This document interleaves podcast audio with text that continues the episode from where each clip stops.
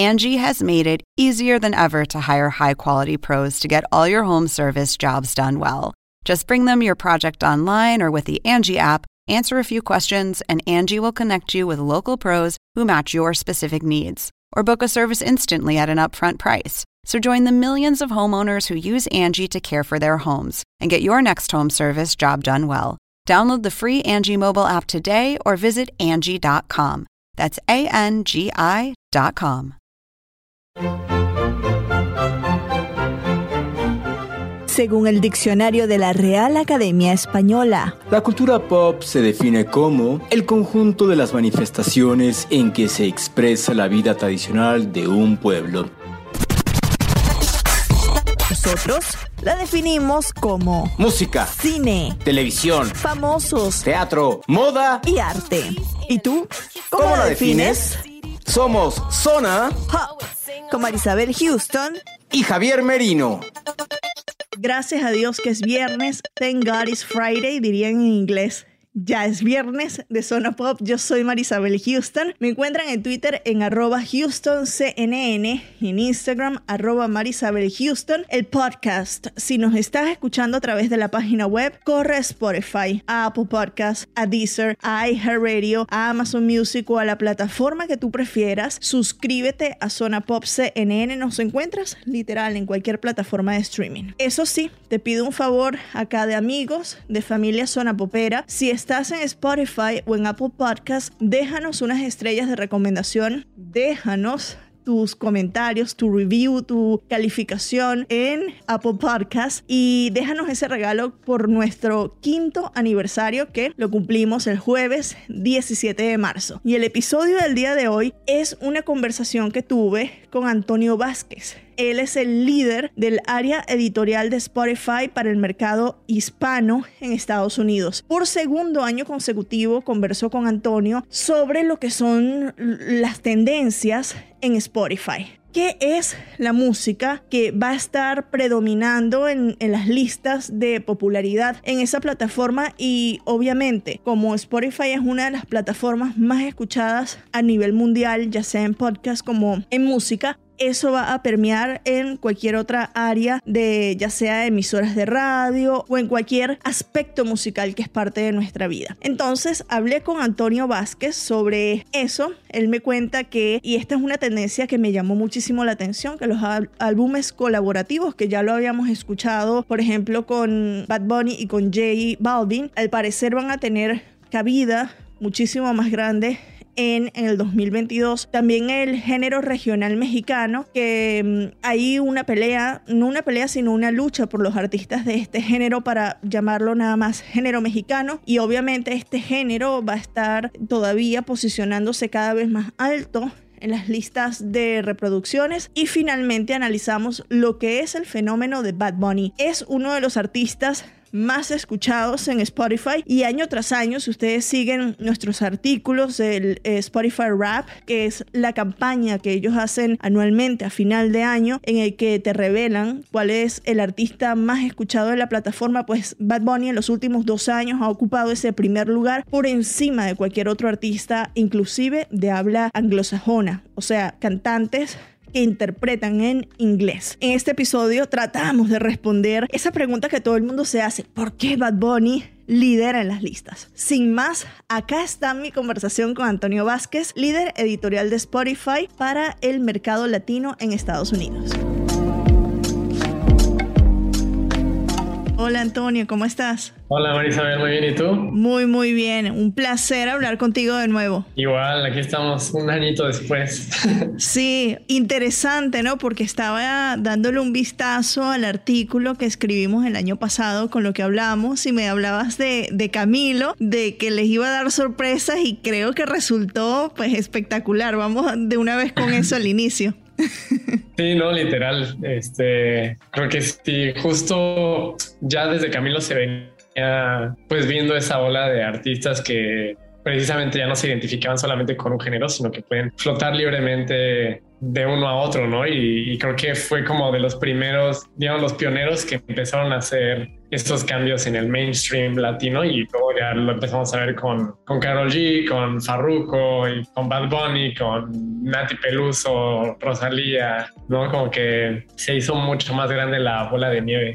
Y ahora con Sebastián Yatra, porque al momento de nuestra conversación, en tan solo siete horas saca su nuevo disco, Dharma. Ya hablé con él, escuché el disco y está súper variado. O sea, y él lo dice que no se casa con un solo género. Y esto es una pregunta que también le hice a Nati Peluso, que lo veo ahora con él y con mucha gente con Zetangana a inicios de año, del año pasado, que como que los artistas están dejando atrás un género específico, ¿no? Y ahora se, se denominan nada más artistas. ¿Cómo lo ves tú en, en Spotify? Porque sí, hay playlists que son específicos para eh, géneros, pero yo creo que como que está ahora está creciendo muy a la par, ¿no? Sí, sí, realmente no solo lo vemos con los artistas, sino también con las audiencias eh, y especialmente con los Gen Z, que ya es una generación que más que géneros e incluso nombres de artistas, ellos los que buscan son como moods y autenticidad. Entonces, cada vez es como pues más interesante ver cómo va esa evolución donde ya tal vez las playlists más grandes del futuro no sean justo las playlists de que son de un género como tal vez solo reggaetón o solo pop o solamente cumbia, sino que ya van a ser pues marcas, ¿no? De marcas más como de lifestyle o marcas más como de justo como moods and moments eh, hacia los cuales esta generación se pueda eh, sentir auténtico. Y de hecho hay una muy interesante que, que tenemos acá en Estados Unidos que se llama Sadco Hours, que es de regional mexicano y es como todo este mundo del SAT cierreño. Entonces no es nada más SAT cierreño con los Junior H del mundo, sino que también tiene pues canciones tristes de Bad Bunny, canciones tristes de otros artistas que notamos que en, para ese mood específico los usuarios escuchan en conjunto. Entonces sí es, es, interesante ver cómo la gente ya no se cierra solamente a, a, un género específico, sino que quieren como ir variando ahí de, de uno a otro y al mismo tiempo los artistas se ven pues también obligados a tomar más riesgos, que es como otra de las tendencias, ¿no? Que ya cada quien se va saliendo de su caja y, y justo lo que queda por ver es si estos hits o estos temas de más orientados como hacia pop o bachata o dance, etcétera, pueden llegar a ese mismo nivel mainstream como lo hizo el reggaetón hace unos años. Y mencionaste la bachata, eh, es algo súper interesante porque tuvimos el año pasado The Weeknd cantando con Rosalía en bachata. ¿Cómo lo ves tú para este año? Porque es un género que al parecer está llamando muchísimo la atención de artistas que vamos a decir alternativos, ¿no? Porque le, le entran a cualquier cosa. Sí, yo creo que hay como pues una ola ahí que sí, justo ha estado muy liderada por pues estas estrellas, justo Rosalía, Nio García, Osuna, que sacó un tema con Anthony Santos fin de año. Eh, y hasta ahora han sido como one-offs, pero creo que sí despierta en general la atención de la industria como para voltear otra vez y decir, ah, bueno, puede ser que esto sea una tendencia o no. Todavía yo creo que estamos muy early para decir esto, la bachata viene fuertísimo, pero sí, definitivamente hay algo ahí. Y de hecho es curioso porque del otro lado están los artistas que sí son bachateros de corazón, como del inicio. Claro. Y justamente...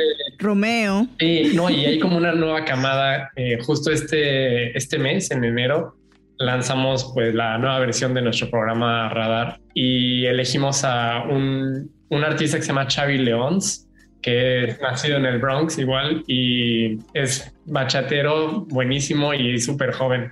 Entonces como que existen esas dos partes ahorita que son los one-offs, que son sorprenden porque son artistas que no generalmente hacen bachata, pero sí también hay como esta generación de los Chavi Leons, Ralphie Dreams, que están constantemente sacando bachata como a profesión, pues. Hay un, un, fenómeno, porque esto ya es un fenómeno como tal y yo creo que este año se mantendrá, así como el rey de Spotify con estas dos, dos giras que va a tener acá en Estados Unidos, Bad Bunny. ¿Qué es lo que tiene Bad Bunny que se hace el rey de Spotify? Porque a mí me llama muchísimo la atención el fenómeno que se ha convertido en la plataforma, ¿no? Yo creo que es justo lo que, lo que hablamos ahorita de estos moods eh, Bad Bunny es uno de esos pocos artistas que te pueden dar una canción para exactamente cómo te estás sintiendo y lo que necesitas en ese mismo momento, ¿no? O sea, pues está el Bad Bunny perreo hasta el suelo y está el Bad Bunny corazón roto. El triste, claro. Con y el Bad Bunny de sus early days de trap. O sea, creo que tiene tantos diferentes mods y es tan versátil que te habla en cualquier momento de tu día, ¿no? Día, no, tarde y noche puedes encontrar una canción de Bad Bunny que con la que te sientas identificado, o sea, que te ponga ese, ese curita, el band-aid de lo que sea que estás sintiendo. Esto es algo que ustedes han hablado allí dentro del equipo editorial, de que les sorprende que, que... Sí, no, justo sí, o sea, creo que, de hecho, ahorita para Bad Bunny estamos pensando sacar una serie de playlists porque vemos que de repente la gente agarra canciones de Bad Bunny que son de hace dos, tres años, ¿no? Entonces vamos a empezar a diversificar su catálogo para todos estos diferentes moods. Entonces es que existirá la playlist de Bad Bunny, Perreo Mix, Bad Bunny para el tour, como que sí hay espacio para, todos estos momentos. Quiero que, que, comentemos también del playlist Viva Latino, porque eh, de hecho el año pasado tuvieron una cifra o un hito muy importante dentro de la plataforma y es un playlist que es referencia para el mercado latino, ¿no? Cuéntame un poquito, no sé si en la primera conversación me contaste cómo nació el playlist para que la gente pues tenga una idea histórica y a lo que se convirtió el día de hoy de ser uno de los playlists que nosotros los periodistas que cubrimos música chequeamos frecuentemente para ver las canciones que están al tope, ¿no?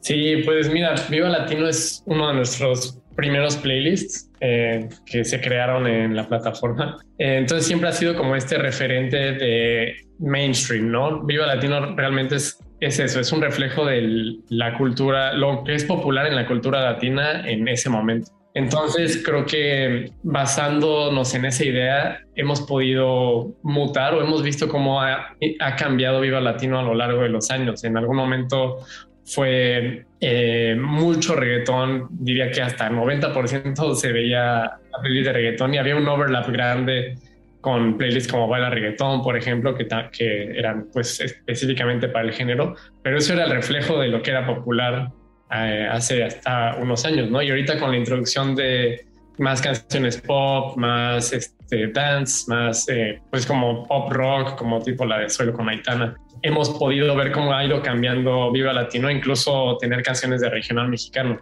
Entonces es como un, es una bolsa grande de, del reflejo de lo que es popular en la cultura. Si después, en unos años, eh, la guaracha se vuelve dominante en la industria, pues Viva Latino tomará esa parte. Ahí va a estar. Y estará lleno de guaracha. Entonces creo que eso es lo que nos permite también dentro de la plataforma tener como este termómetro para y que es tanto para latinos como para no latinos. De hecho, una muy buena parte del consumo de Viva Latino eh, sucede fuera del continente americano, o sea, fuera de Estados Unidos y Latinoamérica.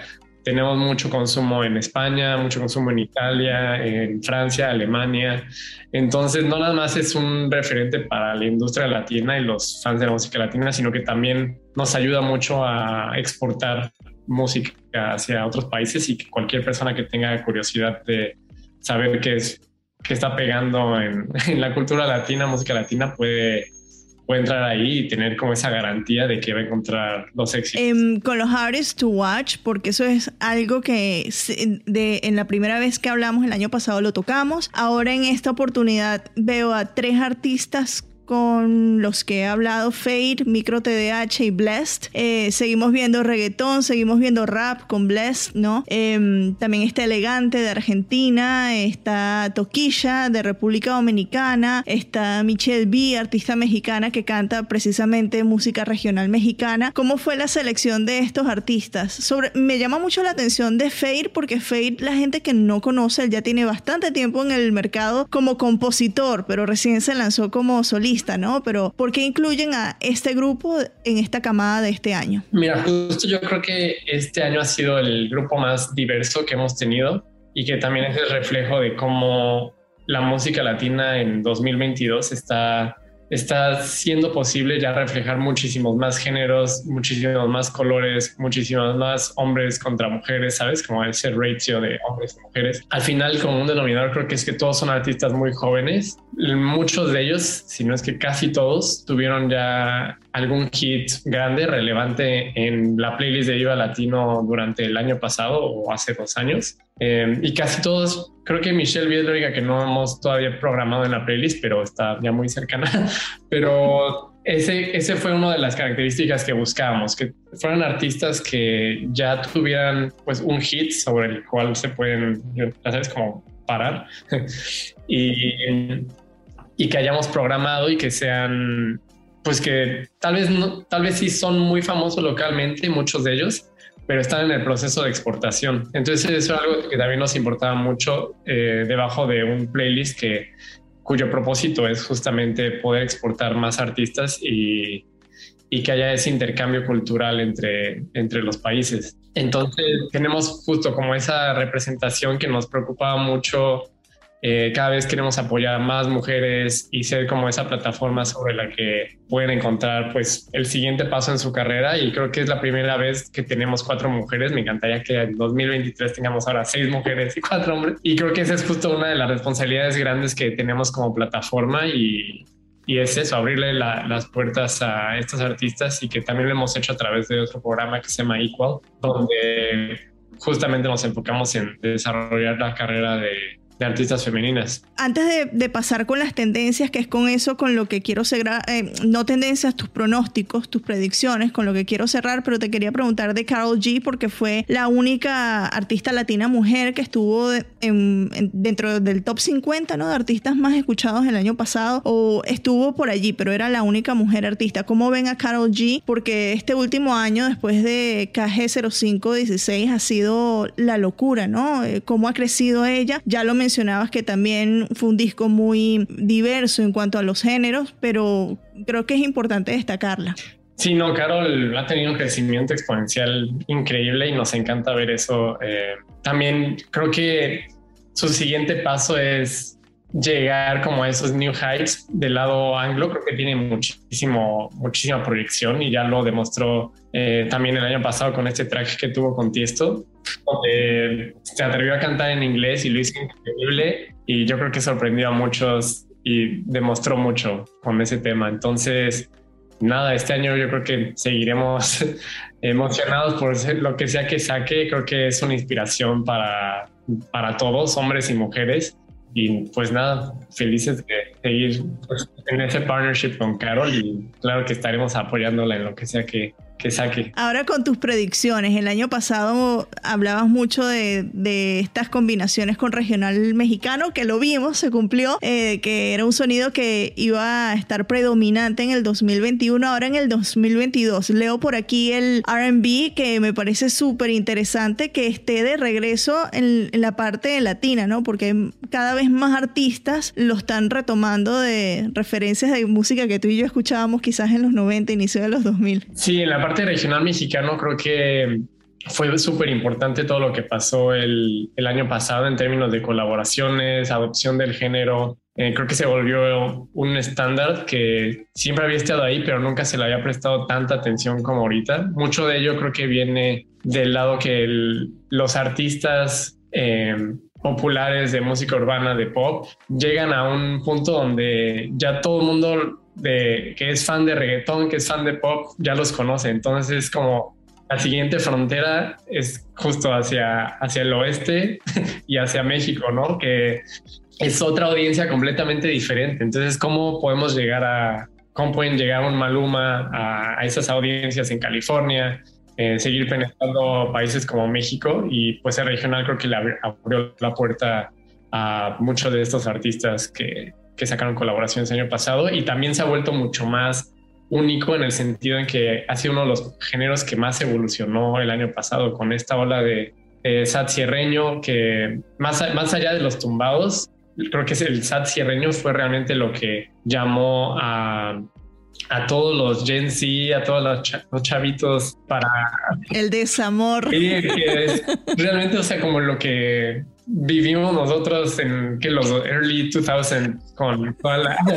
Claro. Pero nosotros lo escuchamos más en, en guitarras rock con amplificadores y ellos escuchan en requintos y bajos sextos. Pero el sentimiento es exactamente el mismo. Em, y para las predicciones de este año, entonces, ¿qué tienes? ¿Va a seguir esa tendencia? Mm, o sea, ya ni nombro la música urbana porque sabemos que va a seguir allí, ¿no? Y, y la gente la sigue consumiendo. Pero aparte de esto, ¿cuáles son los que tú ves? Yo creo que a nivel industria va a haber una redefinición del, del término regional mexicano por el lado de Spotify hemos empezado a movernos un poco más hacia música, llamarlo música mexicana, ya que no sé si has visto, pero en muchos lugares, tanto Jimmy Humilde como muchas otras figuras, personalidades de la industria, pues han sido o han expresado que el término regional ya no, ya le queda muy chiquito al género, ¿no? Y a la cultura, como que ya es, ya no es regional como alguna vez se pensó que era, ya Claro, un mercado chiquito ahora Exacto, ya es un género que está produciéndose y, y, con semillas en Estados Unidos, en Centroamérica, en Colombia. O sea, ya es mucho más allá de, de México y creo que es muy interesante porque es como si dijéramos que el reggaetón solo era de Panamá y Puerto Rico y le, llamamos, y le llamáramos reggaetón regional, ¿no? Es como obviamente... Imagínate. Sí, o sea, es como obviamente no, ya en un futuro puede haber artistas chilenos, artistas colombianos haciendo música mexicana con esa instrumentación y arreglos y no, no necesariamente tenemos que seguir llamándole regional. Entonces, de este lado, creo que vamos a ver muchísimo de esos cambios, como cambiar ese chip un poquito sobre, sobre lo que es la música mexicana y cuál es su audiencia real y, y, su impacto. Creo que otro importante, bueno, ya hablamos mucho sobre la bachata, tengo mucha curiosidad de ver cómo evoluciona, si si es algo que los artistas grandes están usando pues como para refrescarse de vez en cuando o si realmente viene un movimiento más grande también como fueled by artistas nuevos y jóvenes. Eso me interesaría mucho ver. Y, y otro que estoy viendo apenas, que me parece importante destacarlo por ahí, es que creo que los artistas están empezando a volver un poco al concepto del álbum. Creo que cada vez, hablando con ellos, siento que cada vez les parece otra vez más interesante eh, regresar a, la raíz del álbum y al concepto. Y lo están haciendo en colaboración, ¿no? Como que ya pasamos de la era del remix a la era de la colaboración, donde ya no es remix, sino que colaboran y tienen el mismo share. Y ahora creo que vamos a pasar a la era del álbum colaborativo. Ya tuvimos algunos indicativos el año pasado o hace Balvin y Bad Bunny, Anuel y Osuna con los dioses, Yandel y Tiny con Dinastía, eh, Obi, Natanael Cano y Junior H con las tres torres. Entonces, por ahí vi que hay como un trend interesante que estoy casi seguro que va a seguir este año.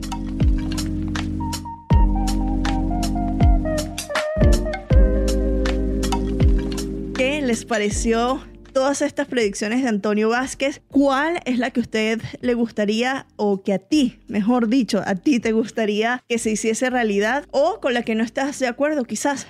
Ve a nuestras redes sociales en arroba zona pop CNN en cualquiera de las plataformas y cuéntanos qué te pareció. Y cuéntanos si tienes alguna recomendación, ya sea musical, de series, etcétera, que nos quieras dar o que quieras que eh, nosotros hablemos acá en el podcast. Mi recomendación musical de la semana o recomendación general zona popera de la semana es que corran a escuchar el disco de Rosalía Motomami. Yo a inicios de la semana tuve la fortuna de ser parte de un grupo muy selecto que su disquera distribuyó pues este material unos días antes de que saliera para que lo escucháramos. Yo tenía mis reservas y se los dije, tenía miedo que los críticos de Rosalía tuviesen razón, pero el disco a mí me pareció una maravilla, una exquisitez y sí, hay puntos que tal vez van a generar mucha crítica pero esos contrastes son los que hacen a Rosalía ser Rosalía. Así que vayan, disfruten el disco sin ningún tipo de mm, expectativa, lo diría, y sin estar influenciados por lo que han dicho las otras personas. Ya, con esa recomendación de la semana,